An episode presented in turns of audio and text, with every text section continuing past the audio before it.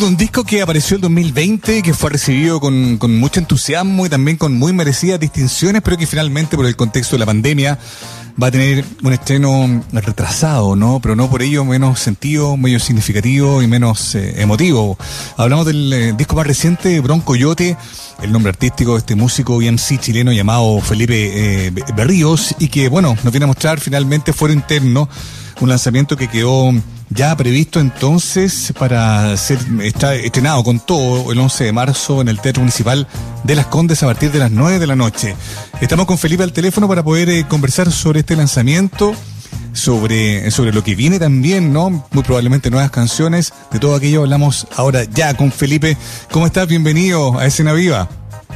Eh, muchas gracias, Mauricio. Estoy muy contento de poder eh, hablar contigo y comentarles sobre este lanzamiento tan importante. Sí, pues finalmente llega el momento. Qué bueno escucharte, qué bueno saber que los planes se mantienen vivos, ¿no? ¿Cómo hacer entonces, Felipe, para tener este apego emocional a unas canciones que a lo mejor responden a otro momento o siguen muy vivas en ti como para querer seguir eh, defendiéndola y mostrándola frente al público?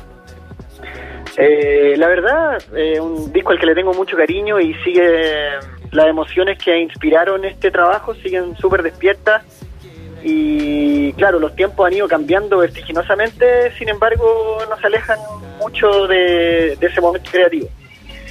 Eh, así que bien, bien, estamos estamos súper dispuestos. Oye, un disco muy, muy notable, muy ambicioso, con muchas participaciones, con un concepto muy acabado también siento yo, esto del fuero interno. Cuéntanos un poco ese momento en el que nace el disco, la inspiración y por qué sigue vigente, sientes tú como, como idea, a pesar del tiempo que ha transcurrido desde que apareció. Eh, bueno, eh, quizá la sensación, eh, el, estado de ánimo ha cambiado, pero, pero creo que los temas que inspiraron ese momento turbulento eh, siguen estando presentes y aún por resolverse. Eh, había mucho en nuestra situación país y, ¿por qué no también en mi situación personal? Que, claro, que me, que me motivaron a, llevar adelante este relato eh, tan complejo. De, al foro interno, hablas como de que es un disco más bien hijo, más que hijo de la pandemia, es un disco hijo del estallido y de un estallido quizás personal también, privado. Eh, sí, sí, yo, yo creo que, o sea, cuando el disco salió yo lo comentaba, eh, es un disco de crisis, como que describe una, un, momento crítico. Eh, sin ir más lejos, eh, bueno, este trabajo se hizo la mitad o la mayor parte antes del estallido. después como que tuve que parar para otras tareas, incluso para hacer un disco más corto, entre medio. Y, después ya en 2020 terminé los últimos detalles, como de editarlo, eh, de armarlo, de, darle forma. Entonces como que se, se, compuso de, de todo eso, eh, eh, digamos, todas esas fases. Es interesante el concepto de la crisis, ¿no? Mucha gente como que le tiene miedo a la crisis, ¿no? Lo asume como de manera peyorativa. Yo veo ahí como eh, como, un, momento de cambio y los cambios son bienvenidos, ¿no? Eh, incluso la fractura, el quiebre, el desplome necesariamente lleva algo distinto, ¿no? ¿Cómo lo vives tú en términos creativos o cómo lo viviste en términos creativos en ese momento, lo que terminó, lo que te permitió, ¿no? Parir este disco. Eh, sí, como tú dices, fue interesante. En realidad, eh, el momento de la crisis uno no sabe muy bien dónde va a conducir las cosas. Eh, creo que es la sensación que tenía en ese momento. No es un disco como de, de, resoluciones o de respuestas eh, o de afirmaciones como sucede quizá en el hip hop en su formato más tradicional. Mm. Eh, es más bien un disco como de, dudas, pero como articulando esas dudas y permitiéndolas, no como las, las cosas posteriormente se empiezan a encauzar. Y creo que es lo que ha sucedido, como que ahora yo me siento más más en calma como en, lo personal y también como artista. Eh, y más encima, bueno, el, disco ya es, conocido por quienes nos siguen, entonces, después de, después de un año y medio. Entonces la disposición hacia este lanzamiento, tan distante de, la fecha de estreno, eh, es otra, es como de, de, mucha más expectación. Eh, y, todo pasa por algo y, me siento contento de que así sea. Oye, qué interesante esa como reflexión estética del género que hiciste, ¿no? Esto como que el hip hop, claro, es quizá un, estilo eh, desde lo lírico, ¿no? Es un estilo como de, de verdades, ¿no? De revelaciones. No mucho quizá de reflexión y menos probablemente de, de dudas que se hacen explícitas, ¿no? Eh, en sentido como, comillas, también desafiar un poco los márgenes de estilo eh, de la música que tú cultivas, ¿no? Eh, sí, claro, o sea, como, yo he dicho siempre, si bien tengo un gran respeto por el hip hop como expresión cultural, como que no me, no me amarro a esta estética de manera exclusiva o o casi de manera religiosa, como, como quizá sucede con eh, algunos cultores del, bombo y la caja, como que no, no me siento muy, muy en esa parada, eh, si bien la entiendo. Pero yo creo que en el hip hop hay harta reflexión siempre, lo que pasa es que suele ser como, suele tratar de afirmar, o sea, suele ser como una, un camino para que los artistas se afirmen, afirmen su punto de vista y, traten de como en cierta forma llevar a otras personas hacia las mismas conclusiones. Eh, eh, es un poco la parada, así como acá, acá te las traigo, acá te traigo la realidad, mi observación. Eh, y a veces esa observación no está tan clara y puede estar hasta quebrada, pero ese ese quiebre se, se puede aprovechar y, y, la trizadura del, del, cristal te puede dar un, crisol de golpes. Igual es interesante lo que dices tú, porque es parte de tu sello desde un comienzo, ¿no? Yo lo recuerdo bien, tú, claro, de algún modo te instalabas frente a un género que tiene unas coordenadas muy fijas y para muchos muy inviolables, ¿no? Tú te instalabas como entre la duda, la búsqueda y, hurgando desde dentro, desde otro lugar, pero dentro del mismo género. Hablando de, música y de, y de colaboraciones, este es un disco que también te permitió muchos vínculos, muchas sociedades, ¿no? ¿Cómo fue el proceso de enriquecer precisamente tus canciones, tu creación, tu disco, con toda esta otra voz, estos, otros talentos?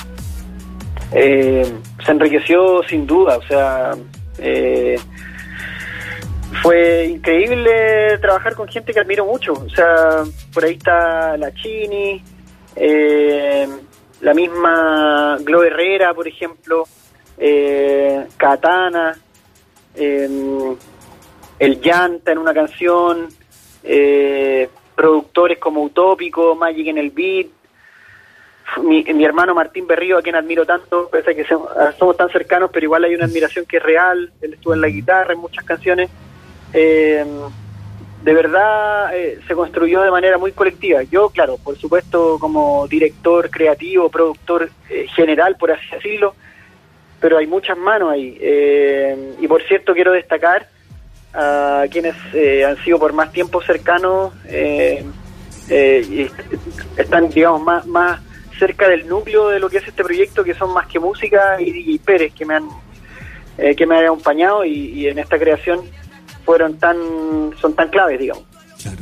Está bueno, estamos hablando con Bronco Yote, que es un músico MC chileno, nos está contando sobre su disco más reciente, Fuero Interno, que es un disco que tiene ya dos años, pero que ahora finalmente va a poder mostrar en un show leo acá con banda extendida el próximo 11 de marzo en el eh, Teatro eh, Municipal de Las Condes, en un impecable teatro para ver música en vivo. Además, todo esto desde las 9 de la noche. Cuéntanos aquello de la banda extendida, de lo que tienes pensado para esa noche en, el momento del estreno.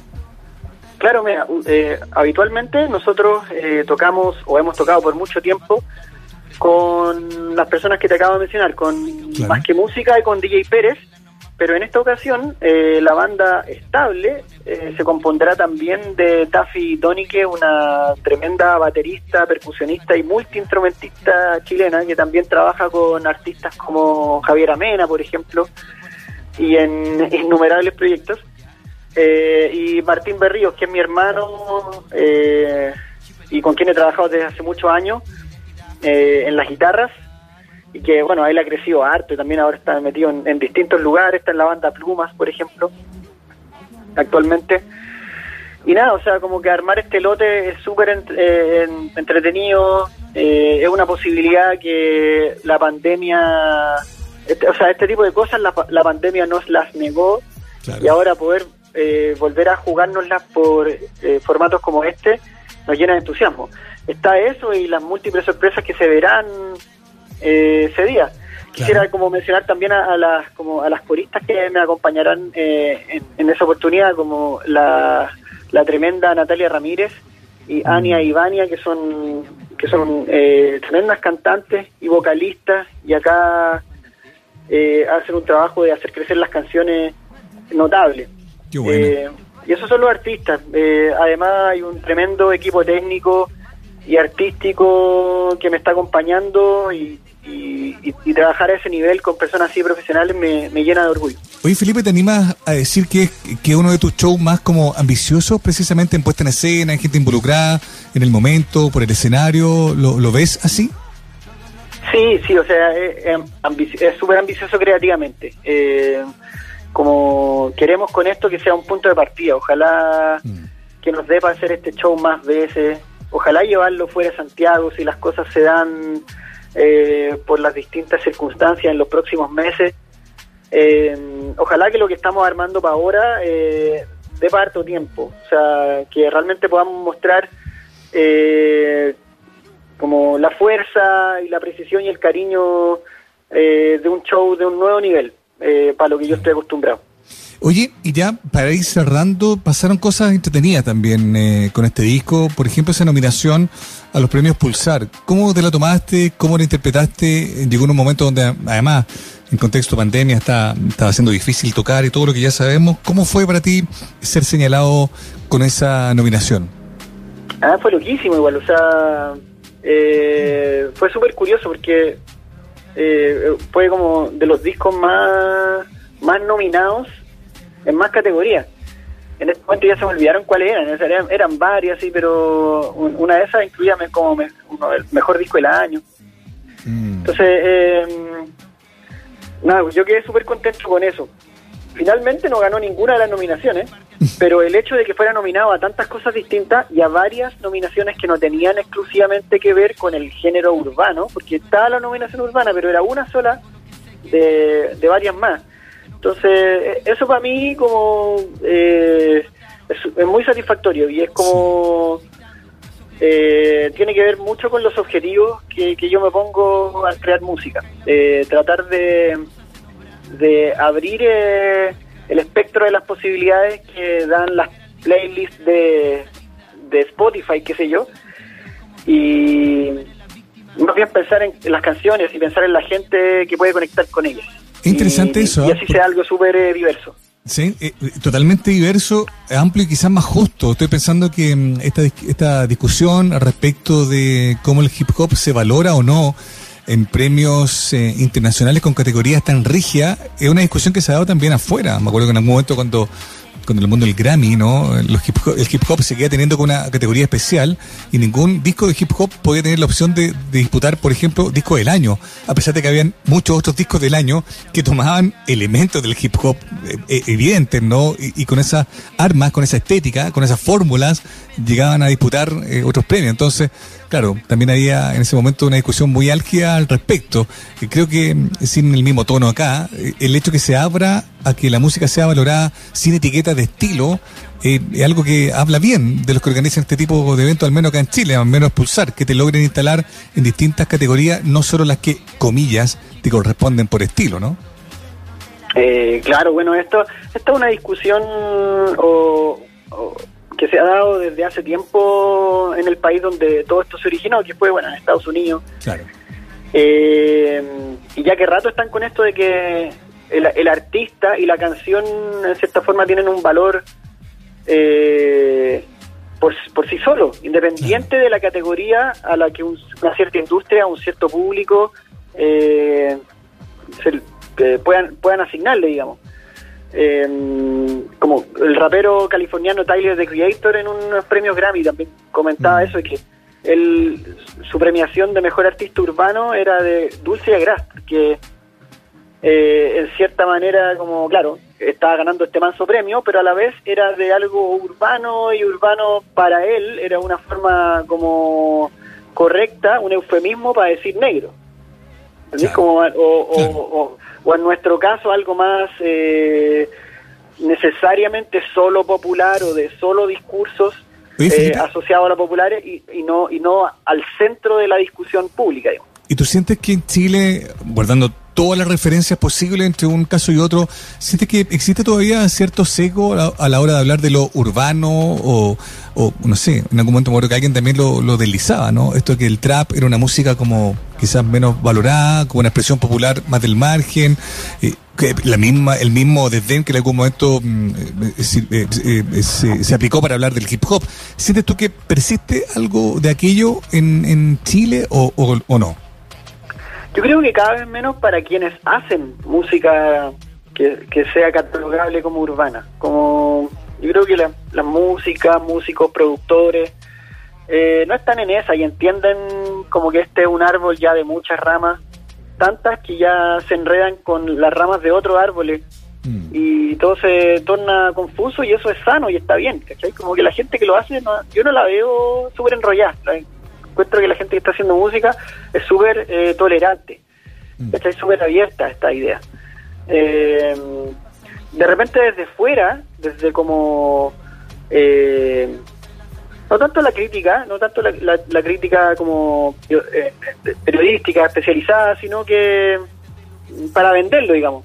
En, en, las, como en las plataformas digitales todavía se depende mucho de la idea del género, de lo urbano, del hip hop, y se presegmenta mucho, lo que no siempre nos beneficia o, o, quizás como que rigidiza nuestros conceptos. Pero bueno, eh, yo creo que los cambios se van a ir dando progresivamente.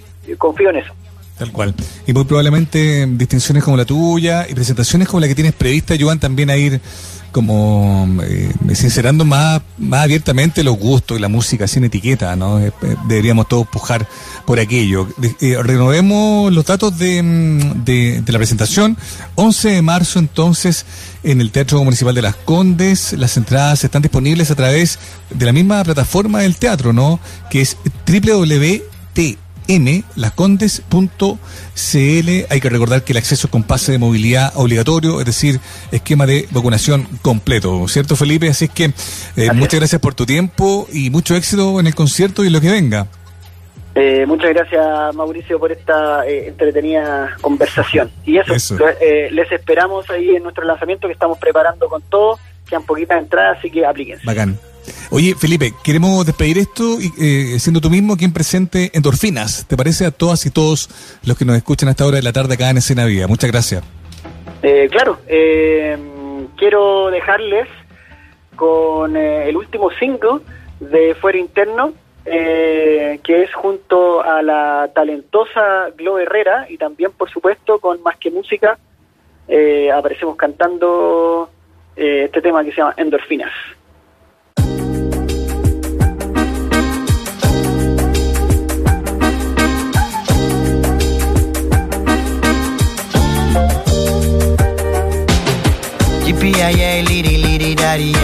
Llorando por lo bello, lo de adentro linke. Llorando por lo que perdí, a mí me encontré. Y luego me perdí otra vez. Así es el ciclo que se repite. Así salgo cada vez de mi escondite. A que seas feliz, no hay alguien que te invite. Entra por la ventana al baño. Por tantos años de tu adolescencia, actuaste raro no era necesario y dices, ¿dónde están ellos? Encalillados en créditos hipotecarios, cupos de colegio. Es un error pensar que tú seas distinto. Ellos son chalai, un fino vino tinto. Ellos están fuera y tú dentro del recinto. Son típicos y tú extinto. Te hacen falta endorfina. Te hacen falta endorfina. Te hacen falta endorfina. Solo quiero un momento libre de tu juicio. Quiero ya vivir fuera de todo lo que me hace mal. Necesito un poco de esa maravilla. Si estoy mal voy a llorar, aunque digas que está mal lloro son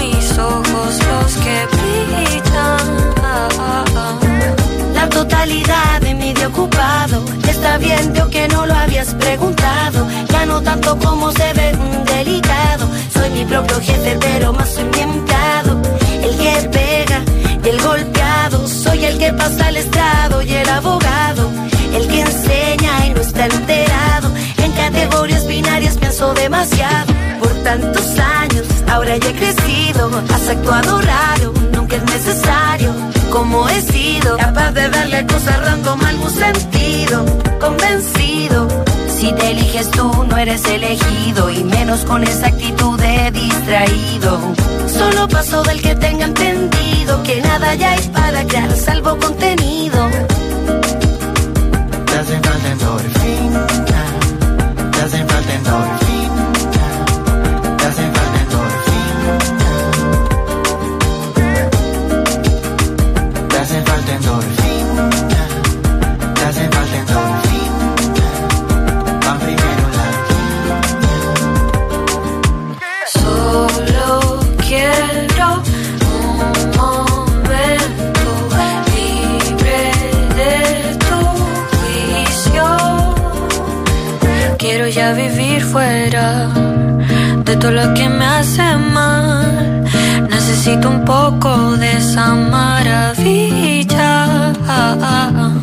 Estoy mal voy a llorar, aunque digas que está mal.